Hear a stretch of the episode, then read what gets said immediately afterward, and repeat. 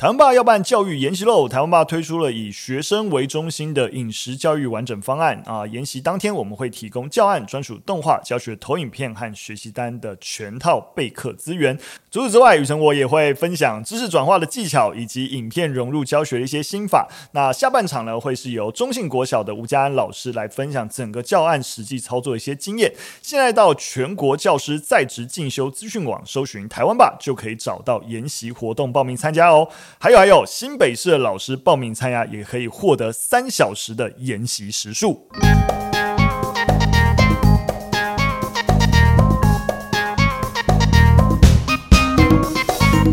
Hello，大家好，欢迎收听聊聊教育吧，我是主持人肖雨辰。大家好，我是玉兴老师。这个大家收听这个时间，隔天应该就是放寒假，对，差不多的时间。对，祝大家寒假快乐啊！虽然我已经很早就是 没有寒假的人啦。而且今年的，必须要说，今年的假期特别辛苦，就是其实连假非常少。我不知道大家有没有已经看过今年的行事历了？今年像二二八，然后中秋节都是单点放假，还有那个跨年也不能跨，因为它在礼拜三。啊，你说在在二零二五的一月一号是在礼拜三，它都是单点式的放假了。但为什么会变成单点式的一个放假呢？因为大家一直在改补价这件事情，就是因为以前会做连假，就是因为会做调整嘛。啊，今天是星期二放假，那星期一也放，然后那在其他地方的星期六把它补回来，然后大家就该个半天，就是然后一直一直去一直骂政府，就说啊，你现在这样子，然后只那天只休一天，然后很痛苦啊，然后连假那么长，然后结果大家又在塞车啊，骂半天，好啊，大家要骂，变成单点。变成单点之后呢，大家又开始失落。那我想问一行，你是支持呃有办法廉价尽量廉价，然后即使那个六日要补班也可以接受的人，还是喜欢现在这样单点放假的人？我我是喜欢有廉价的，因为我觉得有家庭之后，你会希望就连假有多一点点可以去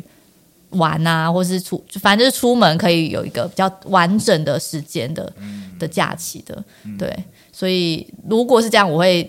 那个希望会有廉价，可是必须得说，就是那个礼拜六的补班都会非常的没有效率，嗯，就是你会觉得好痛苦哦，哎，我这个礼拜只有放到一天，或是我连续几个礼拜都没有好好休息，那的确就是会造成工作低落了，嗯，我是没什么差啦，因为作为概念上老板其实是没有假日的，因为你就是要把事情让公司运转得好，所以我觉得我体感上没什么差别，但如果你要我。站在一个可以放假的人心情的话，其实我也觉得我也是会选有连假。虽然知道补班是相对比较辛苦的，但是我觉得有连假的这个感受还是会比较好的。但今年就这样了，希望大家就是呃，今年的假期还是比较少了一点哈，连假比较少一点，还是能够该休息好好休息。好，我们进入第一则新闻的分享。呃，今年初啊、就是有学生团体 EDUs，那他公布了校园心辅政策的一个白皮书。那当然了，有一个趋势大家可以理解的，就是大学生的忧郁盛行率是逐年攀升。但实际上面，我们的教育机构有没有解决这个问题呢？那我们就可以看一下。按照目前学生辅导法，我们在呃，就是整个全台的大专院校的辅导人力跟学生的一个配置的比例，大概是一比一千二，也就是说，一个大概辅导人员需要就是服务的学生人数是一千两百人。那这个数字很高，但大家可能没有办法感受到高到哪里。我们就去跟其他国家比较，例如说美国，美国是一比四七七，就一个辅导员啊对四百多个学生。英国呢更低，是一比二七零，就是一个辅导员对的是两百七十个学生。所以大家可以感受到，就是在台湾，在大专院校里面的辅导人员，其实基本上是很难照顾到。比较多学生啊，那当然就会希望说能够朝向这个配置比降低的一个方向啊、前进啊。那这个部分当然教育部也是有回应啊，就是说毕竟呃像我们上一则新闻其实也有提到的，那今年开始二零二四年其实也有调高整个补助的一个经费去支持大专院校的专业辅导人力的提升。那这个配置比呢，希望能够达到一比九百的规划。那一比九百对比刚才讲的其他国家，还是你知道就是落差了两倍以上，但是总比一千二来的要好啦，就看得出来是朝一个优化的方向前进。那另外像大专院校也是有陆续在增设一些，包含像是一些心理调适假啊等等，那也会希望说其他的一些转介服务啊、一些资源系统啊等等啊，当然是希望能够陆陆续续能够完善了。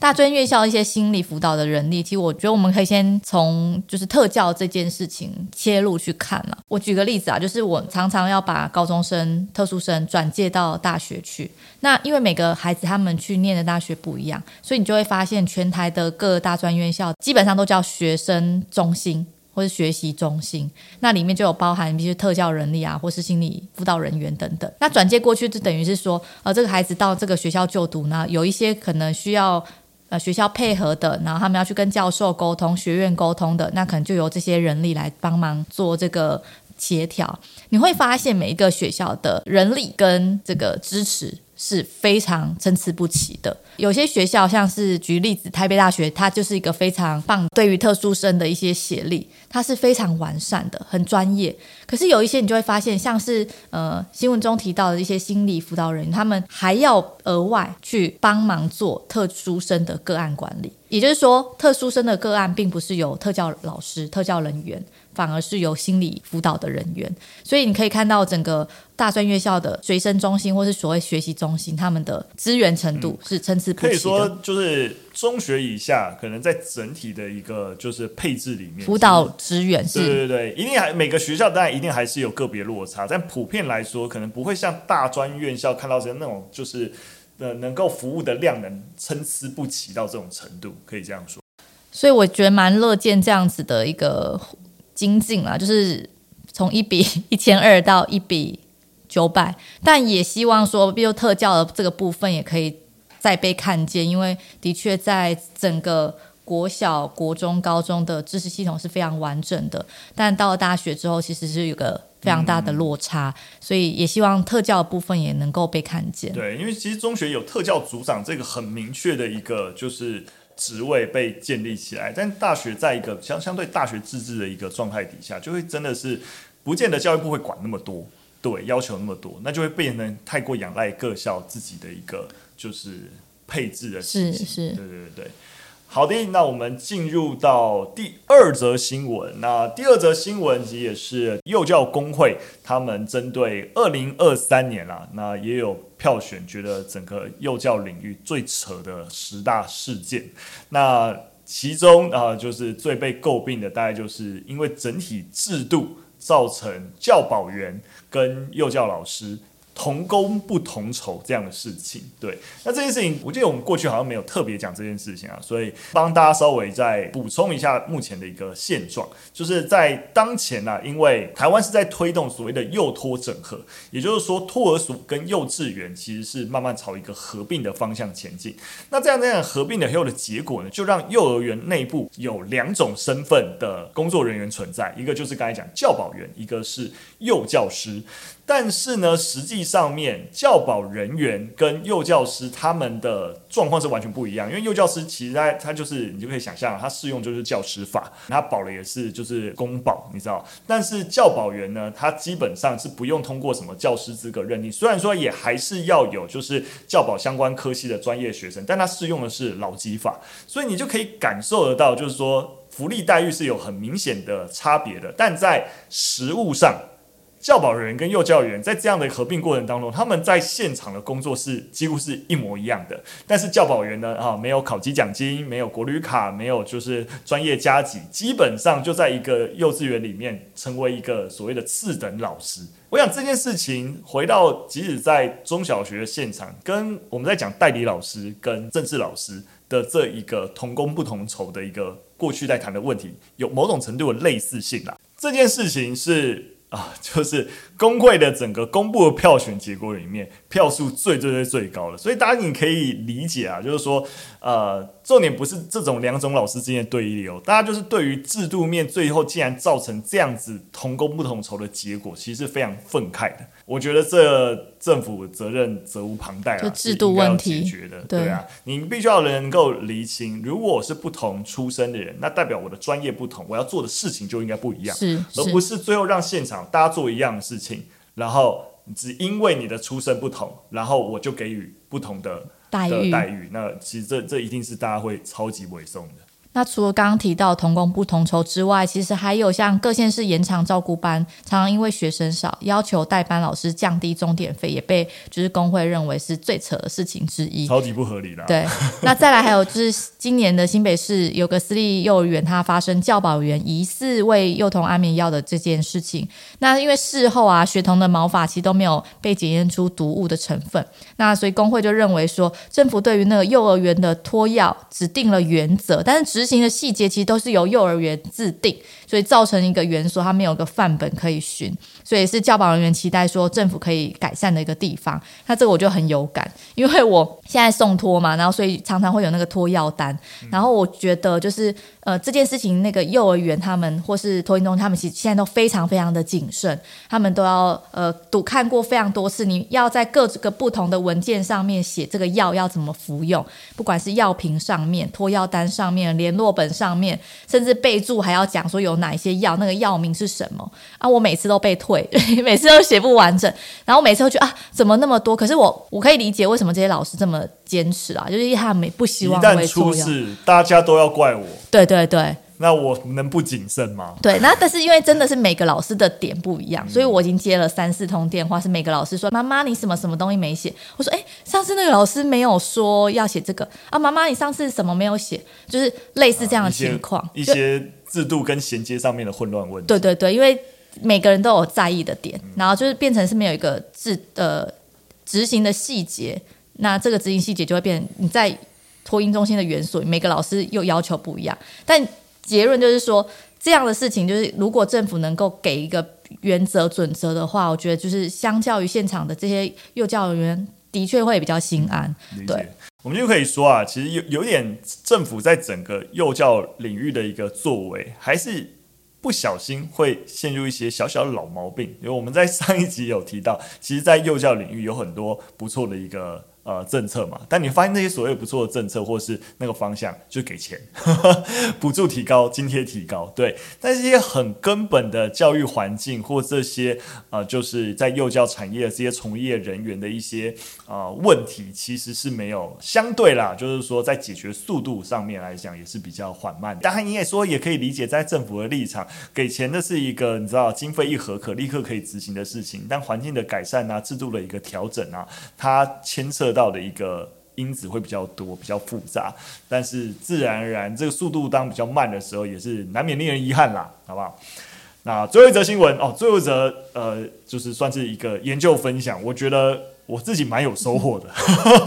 我蛮讶异的。那先跟跟大家讲结论，他其实在研究家里的玩具，这一样针对小朋友，如果家里玩具多或少，对于孩子的影响。或是对于思考的一个迸发影响在哪里？直接讲结论就是，如果家里面给予孩子的玩具越少，对于孩子的思考会越有帮助。特别在一些比较能够深入啊的一些互动跟启发创意上面是有帮助的。好，这是美国托雷多大学的职能治疗教授梅兹和他的研究团队的一个研究成果啦。那过去其实，在跟病患看诊的时候，就听过一些家长说，诶，提到他们的孩子就是一个玩具哦，没玩很久，然后就不玩了这个样子，他就怀疑说，诶，是不是可能是环境造成孩子这个行为，而不是孩子天生真就是三分钟热度，一下就不喜欢了。所以为了验证这个假设，他就真的找了一群幼童来实验室，他在两个情境下面去做。实验一个情境是这个环境有四个玩具可以玩，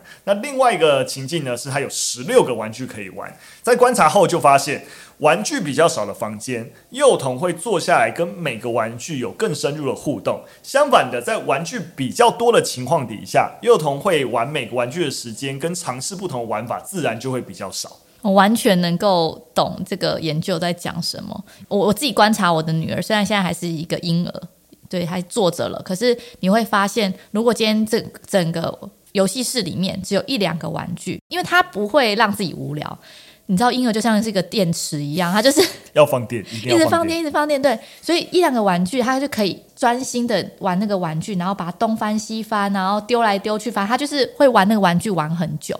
如果有很多玩具的话，他就看到哦五颜六色很多这种各式各样不同的东西，他就拿了一个之后，他就会再想要再拿下一个，就每个玩具玩的时间就会越来越少，完全 make sense。但老师，我一开始看到这篇研究的时候，也还是有被震惊到。我之前去朋友家里的时候，就家里有小朋友，就觉得啊，他家的小朋友好哇，玩具好多哦，好幸福哦之类的，然后就想说啊，让自己的小朋友也要这么幸福之类。哦，原来这不是对的。我有一个研究所的朋友，他是幼教老师，然后他有写一篇论文，我觉得非常有趣。他就在研究那个松散素材。什么叫松散素材呢？简单来说，就是我们随处可以拿到的一些。东西，例如像是呃树枝，然后或者是树叶这类的东西。松散素材其实也不是特定的玩具，可是他的研究是说，诶，小孩如果玩这些松散素材的话，他们的创造思考力会不会比较好？那当然，研究的结果是没错，因为这些东西它可以。用它的创造力、思考力去让这个东西好玩，可能拼在一起啊，或是用各式各样的用途，对于他们的多元感官跟创造力的流畅度，其实都会提升。这个概念上应该是在相对于一些比较精致的玩具，没错没错，恐龙的造型的玩偶，或是一个金刚造型的，就是已经非常非常精致了，它就是长那个样子，它就只能这样玩。那对孩子而言，他就只能依循的玩法的时候，自然不会有其他的创造力。发生的可能性。那时候我也是看到他这篇论文，我有大吃一惊，因为我觉得越精致，然后可能比如说操作的那种方式更多化，孩子可能会比较想玩，而且会刺激他们思考。但其实并没有对这样子的结果，嗯、反而是呃越简单的东西，他们越能够发挥他们的创造力。因为所谓的越精致的玩具，它最后即使好像告诉你说，有有五种玩法、十种玩法，但它终究被规定的那些玩法。对，跟小朋友自由自在，更可以去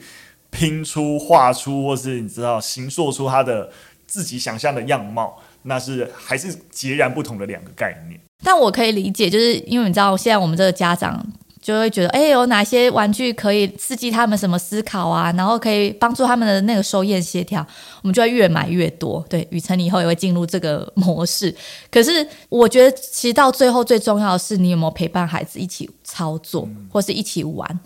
如果他自己一个人坐在那边。玩玩具，他也不会感到开心。我觉得一个婴幼儿孩子，他们其实是需要人的陪伴，所以不管玩具多少，我觉得就是一个选项。可是我觉得有没有人陪着他们一起探索，才是最重要的事情。嗯，没错。我自己很有收获，好，就是让我在接下来的育儿的一个那个道路上面多了一个比较正确的观念。好了，今天非常感谢大家收听，如果喜欢我们节目内容或者任何建议，都可以留言告诉我们。下次再见，拜拜，拜拜。